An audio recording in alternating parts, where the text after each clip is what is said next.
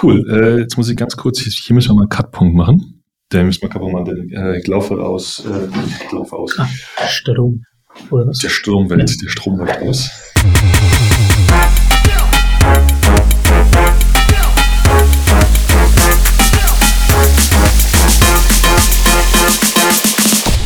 Hallo und willkommen zur 26. Ausgabe vom Humanize Podcast und damit in einer neuen Folge Rewind, unserem Wochenrückblick auf die Tech-Welt.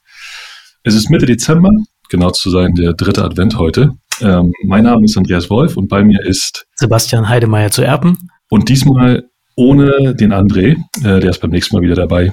Dafür heute aber in, in echt, muss man mal sagen, oder? Premiere. Wir sitzen uns direkt gegenüber. Wir sitzen uns direkt Abgefahren. gegenüber. Der Mann hat äh, Beine. Nicht nur der Oberkörper. Nicht nur der Oberkörper. Also daher absolute Premiere, ungefähr äh, genau ein Jahr. Ja, nicht ganz genau, ne? aber fast ein Jahr ja. nach der ersten Folge. Genau, stimmt. Elf Monate oder so, ne? Genau. Ähm, Sebastian, wir haben extrem, wir haben viel zu erzählen, wir haben viel zu besprechen heute, obwohl wir eigentlich wie immer versuchen, äh, 30 Minuten aufzunehmen. aber in der Vorbereitung haben wir festgestellt, wir haben doch eine ganze Menge äh, gefunden. Eine ganze Menge wichtige Sachen, die passiert sind in der letzten Woche, in den letzten zwei Wochen. Ähm, wie sieht's aus? Springen wir direkt rein oder wie? Würde ich sagen, springen wir direkt rein. Wenn es nicht ganz mit den 30 Minuten hinhaut, dann vielleicht auf 1,5er oder 2er Geschwindigkeit hören, dann klappt's. oder weil ja Sonntag ist, äh, extra langsam. Extra langsam. Genießen, genau. Genießen, genießen Tee dazu machen. Genau, heute am, am dritten Advent. Dritter Advent springen wir direkt rein. Ne? Also wir machen so ein bisschen chronologisch, so äh, zu, zu, zum größten Teil chronologisch und müssen natürlich anfangen in dieser Woche, ähm, wie gesagt, die Woche vor dem dritten Advent mit der großen AWS-Outage, äh, die es gab. Und ähm, das war, äh, für mich begann dieser Outage ein bisschen, äh, genau, um mal so ein bisschen den Hergang aus meiner Perspektive wiederzugeben, begann dieser Outage mit so einem kleinen Kuriosum. Wir hatten nämlich am Dienstagabend einen Call, eine Executive Business Conversation oder irgendwie sowas, keine Ahnung, mit so, ähm, mit so äh, AWS-Leuten, äh, sehr, sagen wir mal, hochtrabenden irgendwie zu einem bestimmten Thema und kurz bevor es losgehen sollte, schrieb mich dann per Slack der äh, Account Manager, unser Account Manager an und meinte so, äh, kommt ihr in Chime rein? Also Chime, das interne Videoconferencing-Tool von AWS, was man auch immer nutzt, wenn man mit denen irgendwie äh, kommuniziert. Äh, nee, äh, klappte bei uns auch nicht. Ähm, dann haben wir so ein bisschen hin und her überlegt. Er meinte, ja, E-Mail geht bei uns auch gerade nicht so richtig gut. Ähm, können wir vielleicht ein Tool von euch benutzen? Dann haben wir dann einen Link geschickt von einem anderen Tool, was irgendwie äh, mit vier Buchstaben ist und äh, in der Mitte zwei Vokale. Ähm, und haben dann äh, darüber mit denen tatsächlich gesprochen, für die natürlich hochnotpeinlich. Ne? Und ähm, da kam dann auch so ein bisschen raus, dass sie so generell schon auch den ganzen Tag über oder oder nicht den ganzen Tag, aber schon so ein bisschen länger äh, Problemchen hatten mit so ein paar Themen. Und ähm, ja, später stellte sich dann heraus, dass es eine massive Outage in US East gab und zwar tatsächlich sogar von 10.45 Uhr bis 18 Uhr, also Eastern Time, also in den USA. Ähm, und naja, die Folge davon war, dass Disney Plus, Alexa, Ring, Tinder, Coinbase alle impacted waren und noch viele mehr. Staubsaugerroboter sind irgendwie stehen geblieben zwischendurch. Ähm, und das für Amazon vielleicht sogar Schlimmste, auch die internen Tools gingen alle nicht. Das heißt, dass tatsächlich Lieferungen eine Zeit lang gar nicht zugestellt werden konnten, weil die App einfach nicht funktioniert hat, die gezeigt hat, welche, welches Paket jetzt von wo nach wo muss. Ähm, ich habe dann später irgendwie gehört, gerüchteweise, dass es wohl wieder ein DNS-Problem gewesen sein soll. Was genau, äh, weiß ich leider nicht, weil ein Postmortem gab es dazu offiziell noch nicht, mhm. habe ich zumindest noch nicht gesehen. Und äh, genau, was ich dann natürlich ganz spannend fand, war, da, äh, dass es wieder so eine Diskussion dann um die Zentralisierung des Internet äh, losgetreten hat. Da gab es so einen äh, Artikel unter anderem von CBS News, den können wir vielleicht auch in die Show Notes packen dann. Ähm, das Internet an sich ist ja sehr robust aufgebaut. Es ging ja genau darum, möglichst viele Knoten so zu vernetzen, dass selbst wenn einer oder ein paar Knoten ausfallen, dass die anderen noch kommunizieren können. Und durch diese Zentralisierung sieht man jetzt halt, wenn ein Service ausfällt, eben so ein Cloud-Provider, einer der großen, dann ist irgendwie ein Großteil des Internets betroffen. Ne? Und, ähm, und genau also interessant dabei war auch, dass sogar ein ähm, äh, Crypto Exchange äh, betroffen war davon. Ein Decentralized Crypto Exchange, der eigentlich dezentralisiert sein sollte, hatte aber leider sein Orderbook auf AWS aufgebaut und selbst der war insofern betroffen. Also es betrifft ja nicht alle. Es gibt irgendwie, ich weiß nicht, Chainlink oder so, die sind, glaube ich, komplett dezentral. Mhm. Da, die lösen es anders, aber zumindest die haben, hatten da, ich habe den Namen vergessen, hatten ein zentralisiertes Orderbook und das ist natürlich dann auch down gewesen. Genau, die Frage ist jetzt halt, ne, was macht man damit? Also welche Schlüsse zieht man daraus? Macht man jetzt irgendwie Gaia X oder Multi-Cloud-Strategie oder vertraut man einfach darauf, dass die immer besser werden und ähm, so eine Outages nicht regelmäßig passieren? Ja, spannendes Thema. Sehr spannendes Thema, auf jeden Fall. Ähm, zumal, also ich glaube, Du hast ja, also die, die, die Tragweite muss man sich, muss man sich, glaube ich, mal so richtig äh, so auf der Zunge zergehen lassen, weil du hast, äh, glaube ich, Ring als, als Beispiel angebracht und da waren ja auch, auch andere Lieferdienste. Also es ist ja nicht mal Amazons eigener Lieferdienst betroffen gewesen, sondern Stimmt. Also die eine oder andere Pizza kam nicht an. Naja, also kam nicht an, weil irgendwo höchstwahrscheinlich ein DNS-Setting nicht gepasst hat. Ja. Und diese, und diese Tragweite von einem Konfigurations- von der Konfigurationsänderung, eigentlich eine ziemlich einfachen, die man auch schnell, ich sag mal, so ein bisschen aus der, aus dem Ärmel so schütteln kann, ohne sich dieser, dieser Wichtigkeit der Aktion, die man gerade macht, bewusst zu sein. Kennt man ja. Du erinnerst irgendwas, hast wahrscheinlich noch so Terraform oder so, guckst mir, ja, passt schon, passt schon, Freitagabend. Und war dann aber im Grunde, diese, dass die Konsequenz daraus bis zur Pizza, zur Lieferpizza gehen kann, ist eigentlich so eine, so eine, äh, erst eine Konsequenz, der man sich wirklich bewusst sein muss. Ja. Dass äh, mit Ring zum Beispiel äh, Türklingeln nicht mehr funktionieren. Türklingeln. Mhm. Also diese, und ich glaube, daraus ergibt sich schon eine interessante Frage, was macht man damit? Und ich glaube, so einfach, ich habe heute so das Gefühl, so einfach zu sagen, äh, ja, machen Postmortem und dann wird es schon besser werden in der Zukunft. Wir kommen, glaube ich, so langsam an den Punkt, wo es nicht mehr reicht. Also ein, ein gutes Beispiel ist, ähm, Apple ist irgendwie kurz davor, das in die, in die Richtung drei Trilliarden Marktbewertung zu gehen, würde sie zur fünftgrößten, also an den fünftgrößten Staat ranbringen. Krass. Ja. Krass. Und da kommst du dann so einen Punkt. Bei Facebook sind wir schon lange aus dieser Welt raus. Ich habe gestern eine ganze Menge Facebook-Dokumentation geguckt, ähm, an so einen Punkt gekommen, wo man sagen muss, wir müssen uns irgendwas überlegen. Ja? Also so ganz so einfach wie was ein Postmortem machen und dann wird es schon irgendwie, reicht bald nicht mehr. Und ich glaube manchmal, wir sind schon über den Punkt hinaus, wo es nicht mehr reicht. Kritische Infrastruktur halt, ne? Ja. Richtig kritisch. Zumal, zumal ich noch die Tage dazu gelesen habe, dass der MOD angefangen hat, also Ministry of Defense in, in, in England, ähm, angefangen hat, ähm, äh, so ein extra, die haben so einen Deal mit Amazon gemacht, dass sie Teil ihrer Infrastruktur auf so besonders sichere Amazon-Zonen oder Server ab umlegen, umschieben können. Genau. Ja. Damit äh, macht diese Problematik ja nur noch interessanter. Ja. ja. Die NSA und auch Pentagon, die haben ja auch so Deals äh, tatsächlich. Die, die fahren tatsächlich inzwischen eine Multicloud-Strategie. Das war auch, glaube ich, ja. in dem CBS-Artikel oder so drin, äh, wo sie eben ähm, äh, Cloud-Services von AWS, äh, GCP, aber auch Azure provisionieren. Ähm, wahrscheinlich genau oder eben genau aus diesem Grund. Ne? Aber klar, also die und AWS hat ja ein groß angelegtes äh, Governance Cloud oder so Programm, also wo sie mhm. tatsächlich dedizierte Rechenzentren für, für Regierungsservices äh, anbieten.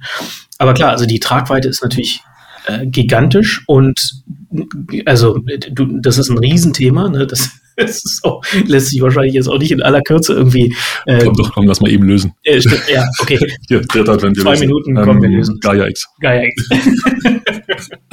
ja, also ich meine, also Scherz beiseite, ne, rein jetzt theoretisch, also ohne dass wir wahrscheinlich so Experten äh, im, im Gaia X-Bereich sind, ne, aber die, sagen wir mal, die theoretischen Grundlagen, die sollen genau, glaube ich, ähm, so ein Problem verhindern. Ne? Ich glaube, das ist ja eine, eine Kern, ein Kernthema äh, bei Gaia X, dass es sehr dezentral ist und eher Standards für interoperable Services äh, definiert, ne, dass irgendwie Compute oder bestimmte andere Services von verschiedenen Providern mehr oder weniger zusammenstöpseln kannst, weil es eben ein, ähm, eine, eine, ein standardisiertes äh, Protokoll gibt, ein standardisiertes Interface, über die du diese Services nutzen kannst.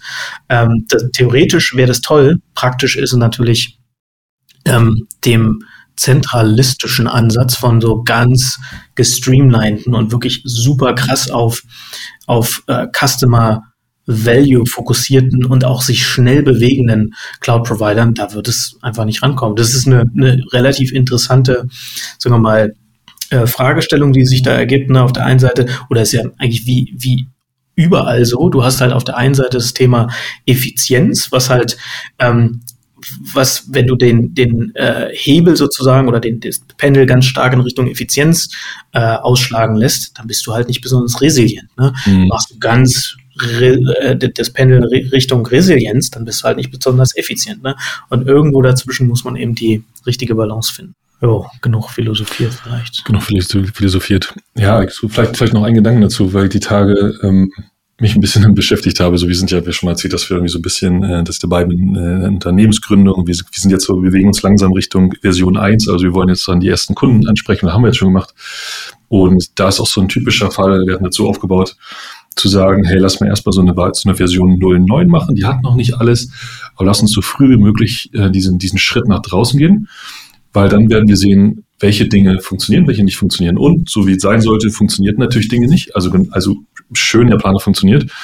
Und, und es, also es ist natürlich gelungen, also es ist gelungen, innerhalb von, ich sag mal, so einem guten halben Tag die Infrastruktur tatsächlich umzubauen, ja, zu sagen, nee, wir, wir müssen, wir haben nicht nur einen Service, sondern wir haben jetzt zwei und die sprechen im Grunde mit, die benutzen, die teilen sich zum Teil Ressourcen und zum anderen äh, haben sie aber auch eigenständige und das Ganze nicht nur direkt in der Live-Umgebung, sondern auch vorher in einem Preview-System, wo wir testen konnten. Und im Grunde ist das einfach dieser Luxus, mal eben über Terraform sozusagen diese, diese Änderungen vorzunehmen und das funktioniert, weil diese Plattformen einfach perfekt in sich geschlossen sind. Mhm. Ja, weil einfach alles eine API ist, mhm. alles ist super simpel mhm. und dieser, dieser Luxus der Geschwindigkeit ist schon die Frage. Also ich würde es wirklich ungern aufgeben. Ja, wahrscheinlich ist es so eine Situation, wo man sagt, ja klar, macht total Sinn, irgendwie so ein dezentrales System und da muss ich mir ein bisschen mehr Mühe geben. Aber der nächste Gedanke ist ja, hey, ich muss hier aber auch ein Business betreiben, ein Business aufbauen. Und ich will eigentlich diesen Vorteil nutzen, dass ich, dass ich alles so in der Hand kriege, dass ich mega schnell bin. Ähm, und dann ist es im Zweifel, muss ich halt damit leben, dass mal irgendwer den falschen DNS-Hebel zieht. Weil ja. sich in der, in der Gesamtrechnung drei, vier Stunden Ausfall versus irgendwie permanent schneller zu sein.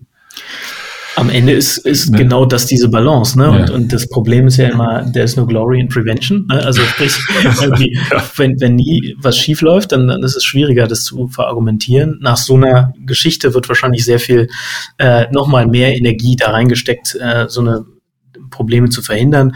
Und es ist ja auch schon, sagen wir mal, wir, wir haben ja auch schon über AWS-Outages gesprochen, die sind, wenn dann ja schon kritisch. Und das ist ja, sagen wir mal, der Vorteil, den du hast, wenn bei dir jetzt gerade was schief läuft oder bei euch, dann ist es ja nicht kritisch, weil ihr habt ja noch keine Kunden. Und selbst wenn ihr irgendwie zehn Kunden hättet, wäre es im Verhältnis natürlich gigantisch. Also ihr könnt voll auf Geschwindigkeit gehen. Ja. Irgendwann, wenn man wächst, muss man da halt ähm, eine andere ähm, Abwägung machen.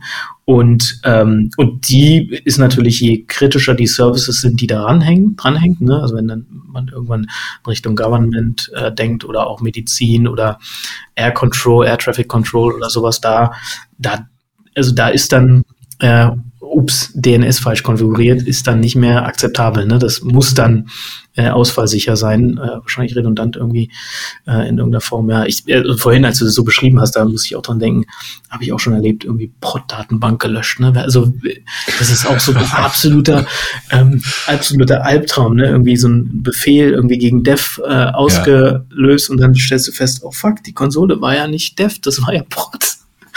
Oh Mann, ey, zum Glück heutzutage viel, viel seltener, eben aufgrund ja. Terraform und, und Co., äh, beziehungsweise also Infrastructure as Code, ähm, wie man sehr viel genau. automatisiert machen genau. kann und so. Ne? Genau. Ähm, alright, sollen wir, ja, wollen wir zum nächsten Thema? Ja. Genau diese Woche so ein bisschen Woche der, der Fuck-Ups, das will ich jetzt mal nur ganz kurz nebenbei erwähnen, weil mich einen Tag nach dieser AWS-Outage ähm, haben die Google-Kalender tatsächlich eine Stunde nicht funktioniert. Das habe ich ehrlich gesagt gar nicht so gemerkt, weil ich währenddessen tatsächlich in einem Meeting war und das funktionierte halt weiter, also Google Meet ging, ähm, aber die äh, Kalender, äh, das Kalender Web-Frontend ähm, hat irgendwie eine Stunde lang nicht funktioniert.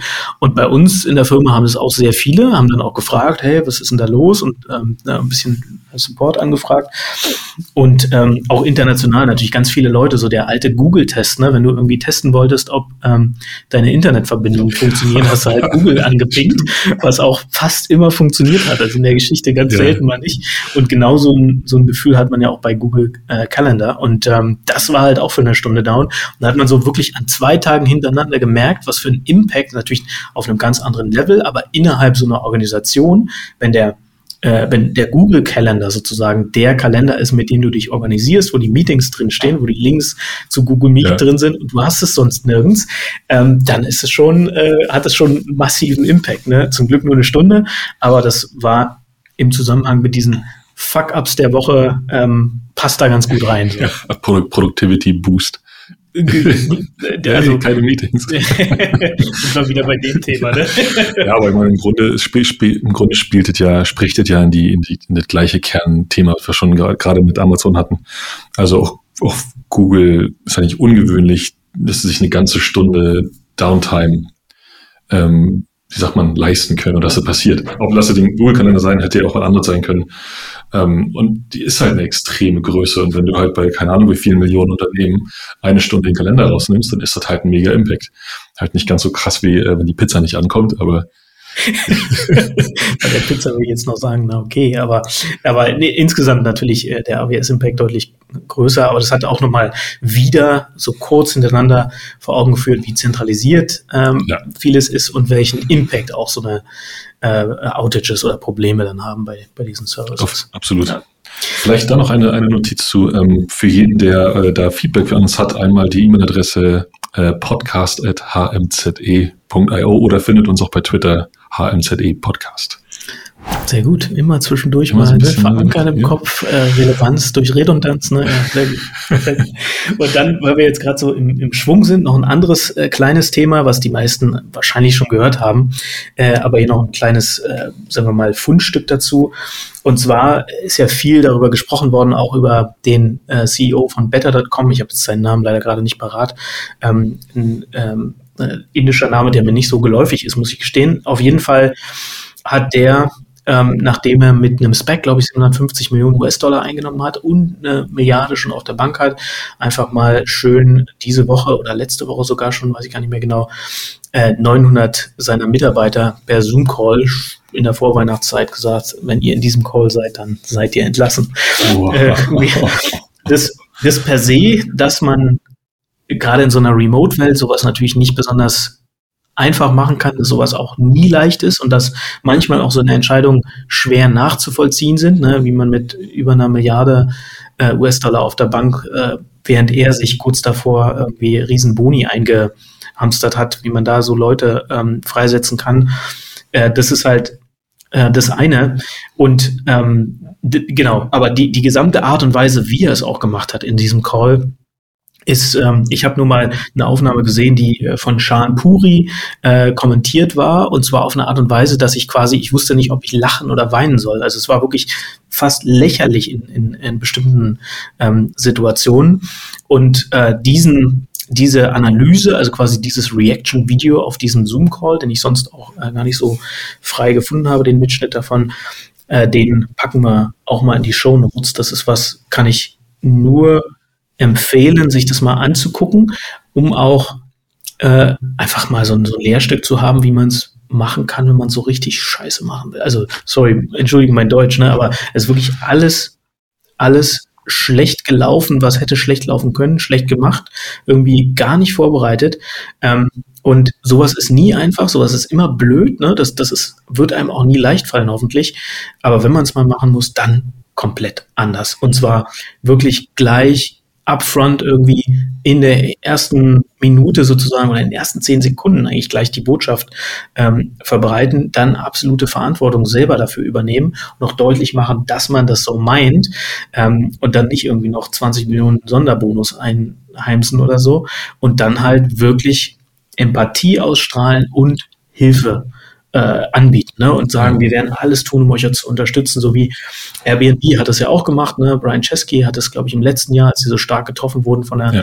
Corona-Situation, äh, die haben viel, viel mehr Severance Package gegeben, als sie hätten geben müssen, haben gesagt, wir helfen unseren Leuten, neue Jobs zu finden, riesen Excel äh, oder Google Spreadsheet angelegt, wo alle drin waren, die rein wollten, damit äh, man eben äh, sozusagen reingucken konnte, ob man einen Job für, für die Airbnb-Mitarbeiter da hat und bei Better.com das genaue Gegenteil. Also worse.com. Yes, äh, oh Gott. ja, das, äh, ja. Absolut, also klar, du hast natürlich recht. Ne? Also so Situation ist sowieso nicht, ist, ist bestimmt nie ein, ist nie einfach.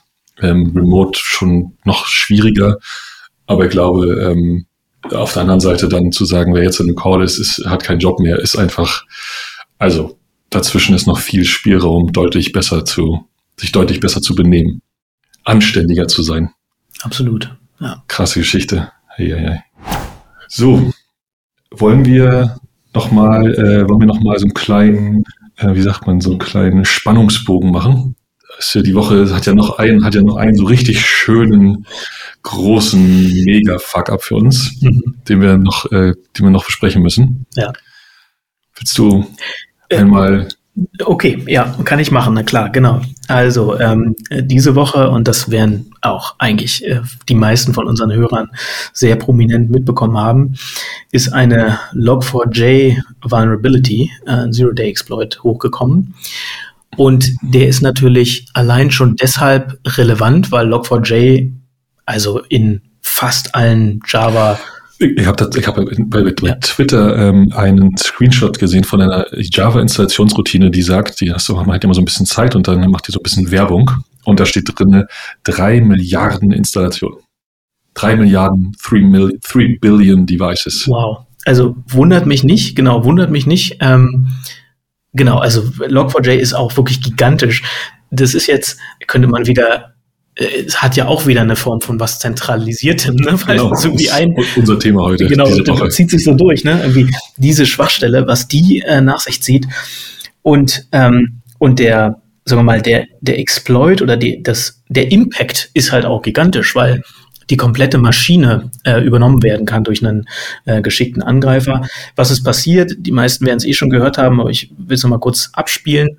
Ähm, und zwar hat äh, Log4j ähm, die Möglichkeit, auch per, äh, per so einem Template in der, äh, im, im äh, ja, wie heißt denn das da in dem, äh, man kann so ein, so ein Logger äh, quasi äh, definieren oder dem, dem so ein Key geben, irgendwie, so. genau, und mhm. da hat er, äh, da, da kann man halt auch äh, einen, äh, also in diesem, in dieser Log-Message kann man auch so ein Template, ein JNDI-Template äh, mitgeben, so dass man sich remote ähm, irgendwelche Variablen äh, ziehen kann aus einem äh, remoten, äh, aus einer remoten Java-Klasse, sozusagen per Java Naming and Directory Interface. Schon länger jetzt nicht mehr zu tun gehabt damit, weil äh, ich länger schon nicht mehr mit Java arbeite, aber ähm, genau, darüber ist es eben möglich, ähm, Code zu ziehen. Es sollte eigentlich relativ gut abgesichert sein. Man sollte nur von, äh, von einem ähm, sozusagen aus der gleichen, äh, vom Localhost, beziehungsweise auch nur unter bestimmten Voraussetzungen.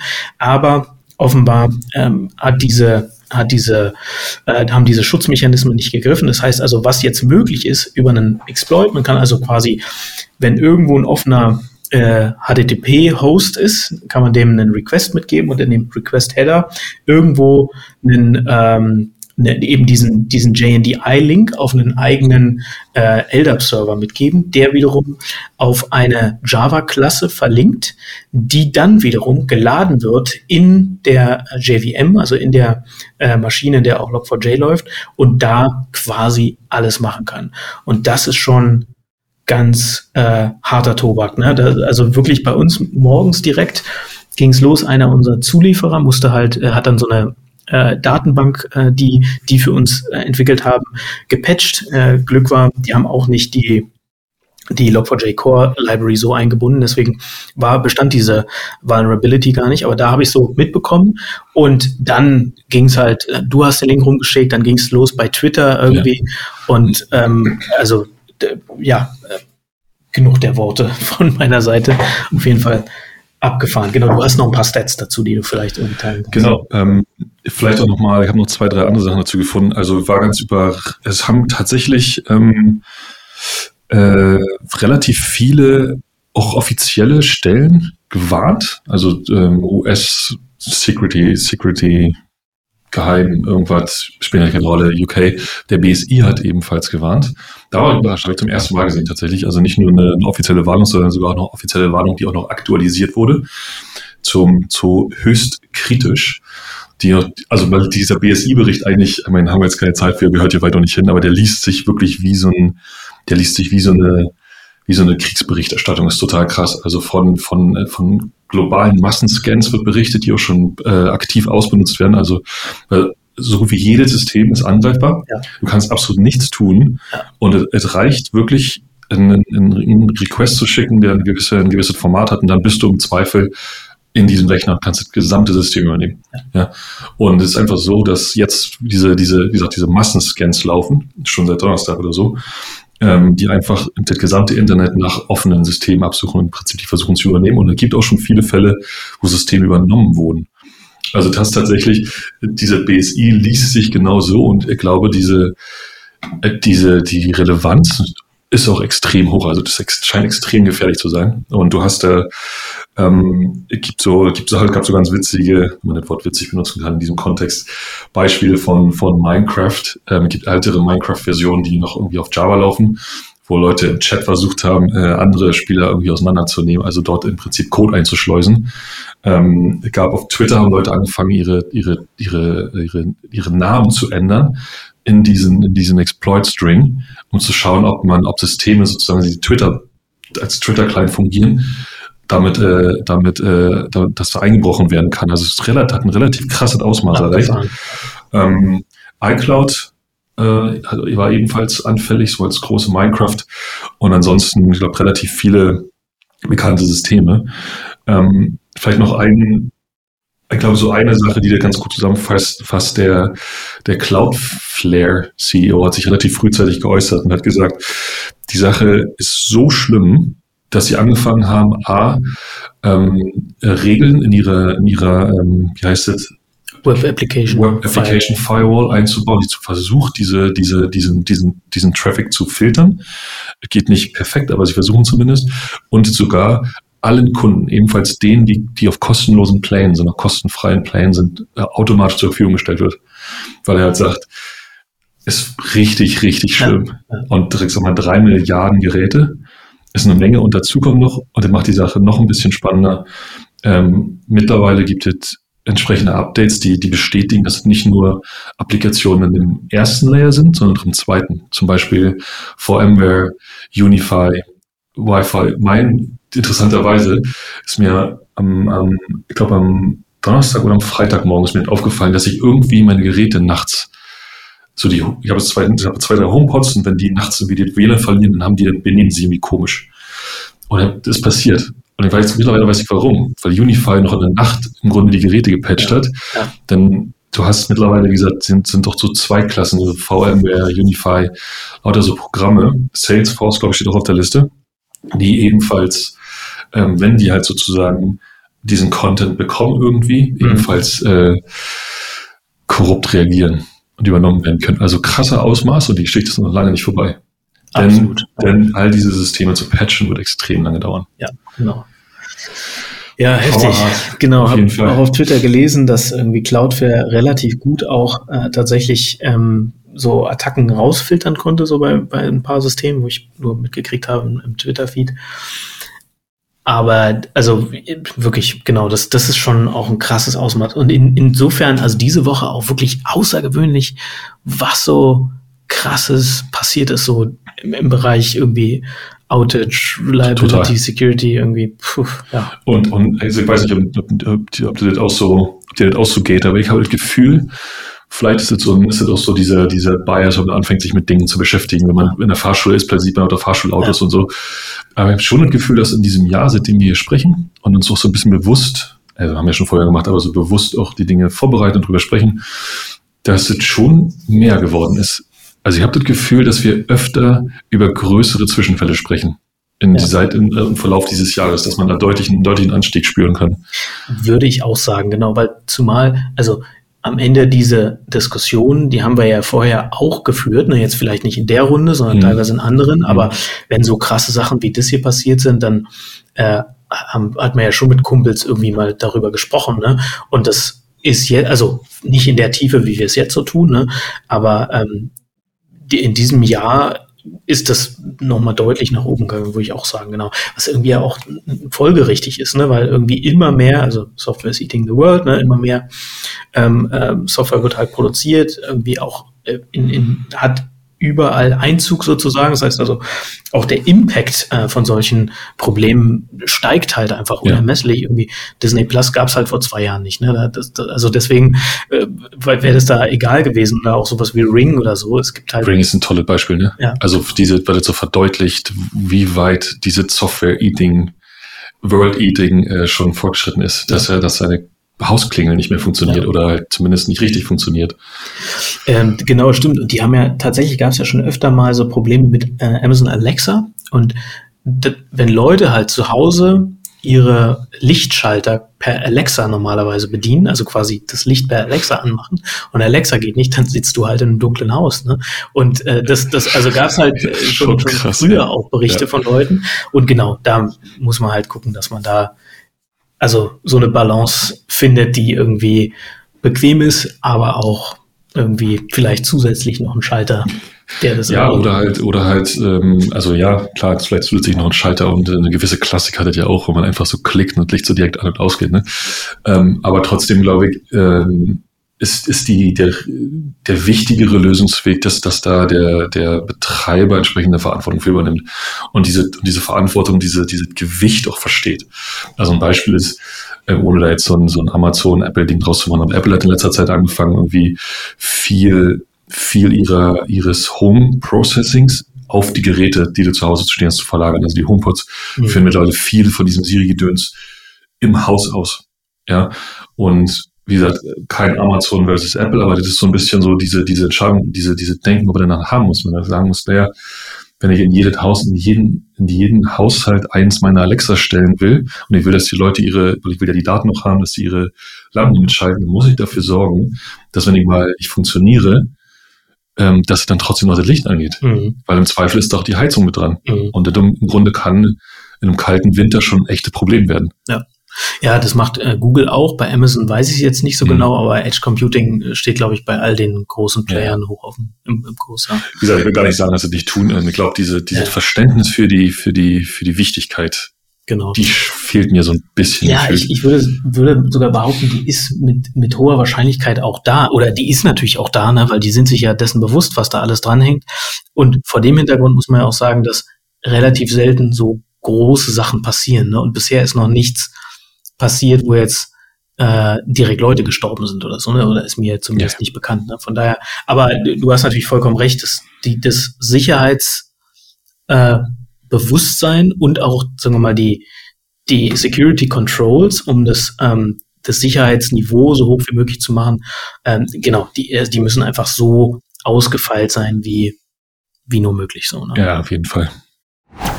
Ja, hey, hui, einmal Luft holen.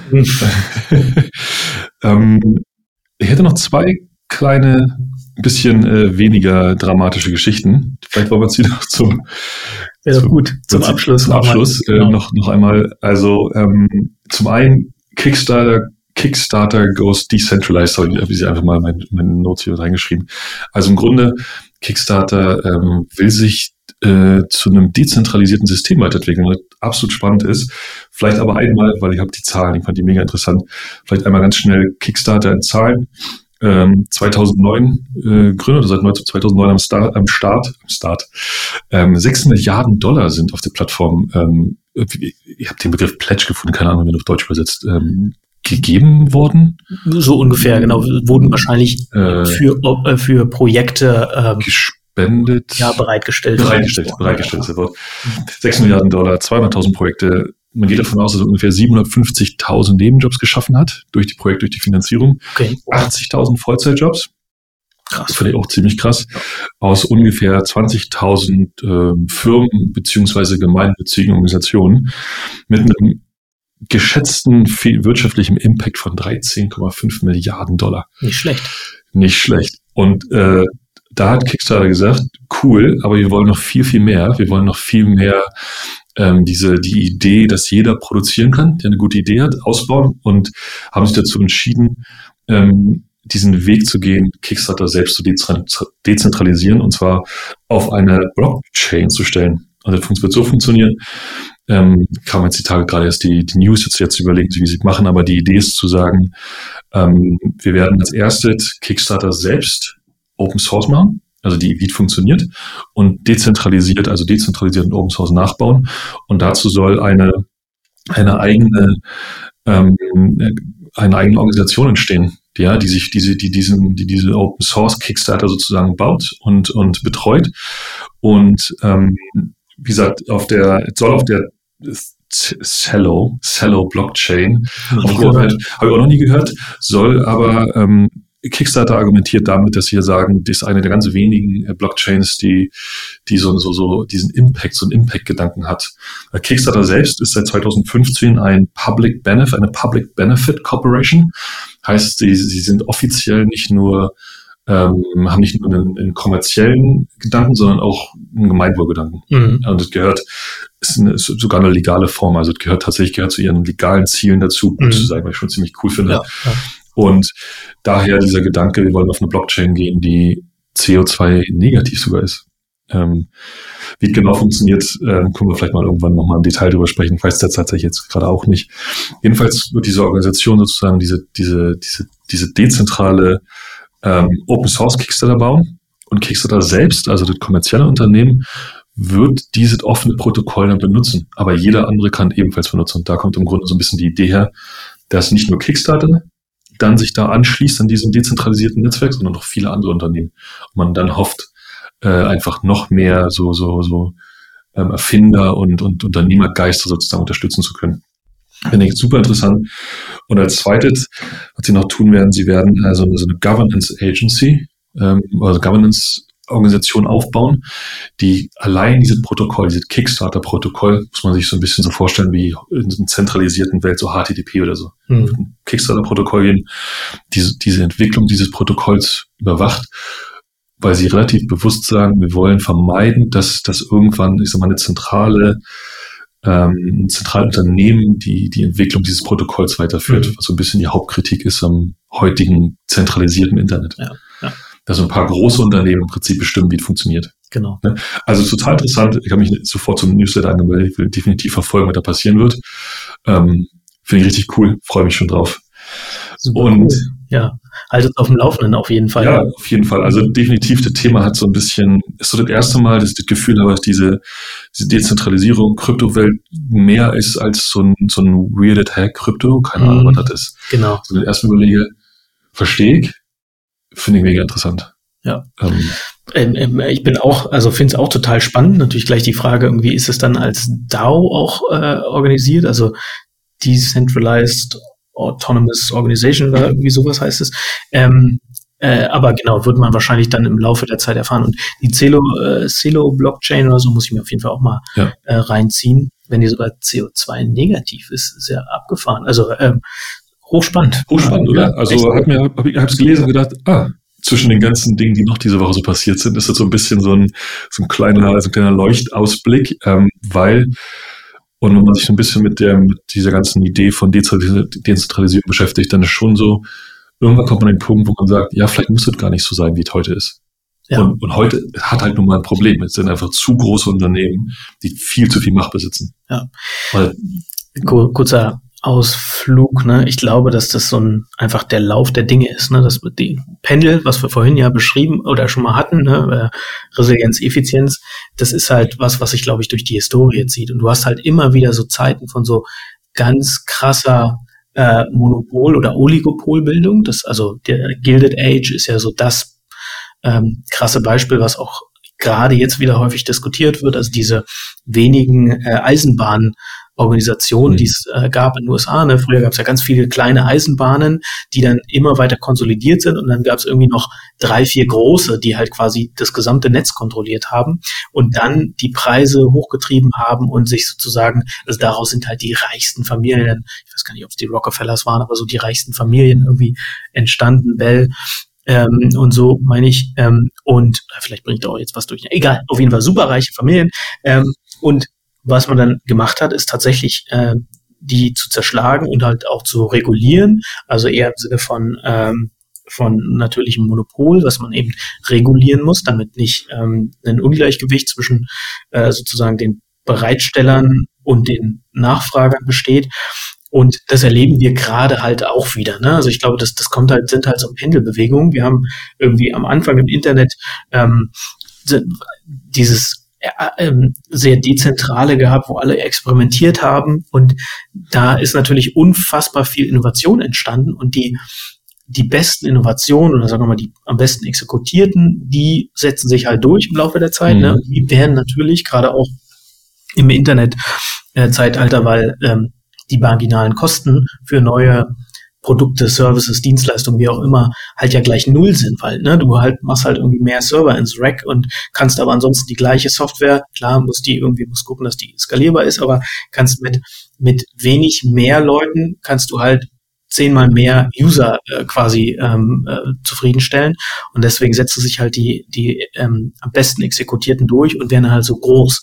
Und da müssen wir jetzt, glaube ich, einfach wieder da muss was passieren. Es passiert ja in der EU, es sind wieder auf dem, auf dem Wege, aber jetzt auch massiv in den USA mit, mit äh, Gensler, glaube ich, heißt der SEC-Chef, der auch ganz stark irgendwie versucht, das irgendwie voranzutreiben. Und ähm, ich glaube, es wird passieren, dann wird das Pendel auch wieder so in die andere mhm. Richtung umpendeln.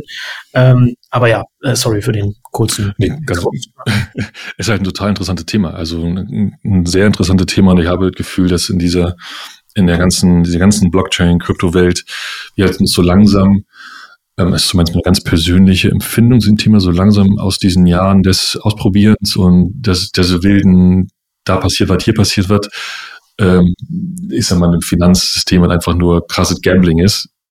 Tut mir leid für alle, die das anders sehen, aber das ist meine Meinung, ja. Ähm, aber da uns jetzt ein Stückchen herausbewegen und jetzt anfangen, so richtige Use Cases zu verstehen, zu entwickeln, ja. zu verstehen. Wenn ich dann denke, ja, klar. Also, und ich glaube, Kickstarter ist ein, ist ein tolles Beispiel, weil im Grunde haben wir hier einfach, ist ja kein, ist ja kein, ähm, ich denke mir an eigenen Kaugummi aus Projekt, sondern ist einfach ein, eine komplett offene, so eine, so eine, so eine Entwicklungswelt, ja, wo gute Ideen im Grunde von der Community nicht nur äh, unterstützt werden, sondern auch finanziert werden. Ja. Also, das ist ja schon, ähm, das Gegenteil von eine einzige große Industrieanlage baut irgendwas. Genau. Das ist genau das Gegenteil. Ja. Und diese, und diese Idee sozusagen, so eine dezentralisierte Welt zu schaffen, ich glaube schon, dass es, also ich habe nichts gefunden zum Thema DAO, ähm, aber ist davon auszugehen, dass sie diesen Weg gehen. Dann so eine DAO ähm, hat einfach als, als, äh, als, so ein, als Kernattribut einfach eine, eine recht demokratische Entscheidungswelt. Und die, und die Tokens, die Krypto-Tokens sorgen dafür, dass das im Grunde nicht so eine die Macht und Entscheidung sich nicht zentralisiert, sondern im Prinzip bei der Community bleibt. Mhm. Und das ist genau diese Idee, macht, glaube ich, diese, diesen Weg, der da vor uns liegt, wie auch immer er aussehen wird, halt total spannend. Und wenn sich vielleicht noch so wie die EU oder vielleicht so der ein oder andere Amerikaner noch auch aus einer, aus einer öffentlichen, aus einer politischen Welt da noch mit dran klickt, sozusagen. Mhm. Also man da vielleicht nicht nur auch passiert im Internet, sondern hey, passiert in unserer Gesellschaft.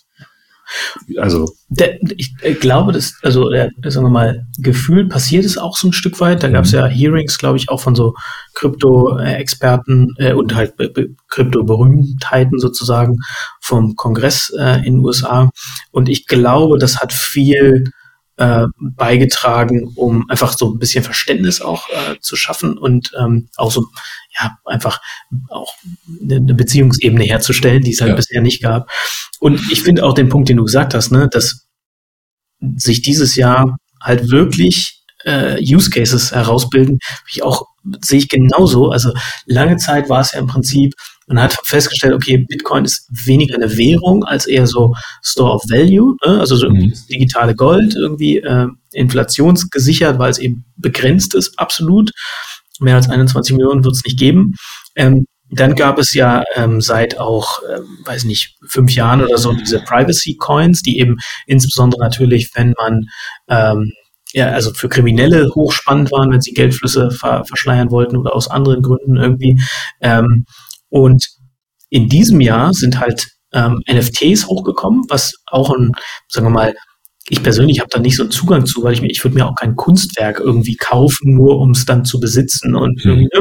aber äh, es gibt ja einen riesen Kunstmarkt da draußen und, und Leute, die es halt als Wertanlage betrachten, was ja irgendwie auch nachvollziehbar ist, weil das ist so das, der, absolute Supply Constraint, weil es eben nur eins gibt von jedem handgemalten ja, Gemälde, ne? und insbesondere wenn der Künstler irgendwie tot ist und nicht mehr malen kann oder so, dann, dann äh, ist es halt logisch, dass wenn Angebot und Nachfrage den Preis machen, dass wenn ein Angebot einfach fixiert ist, dass der Preis, wenn die Nachfrage hochgeht, dann einfach hochgehen muss.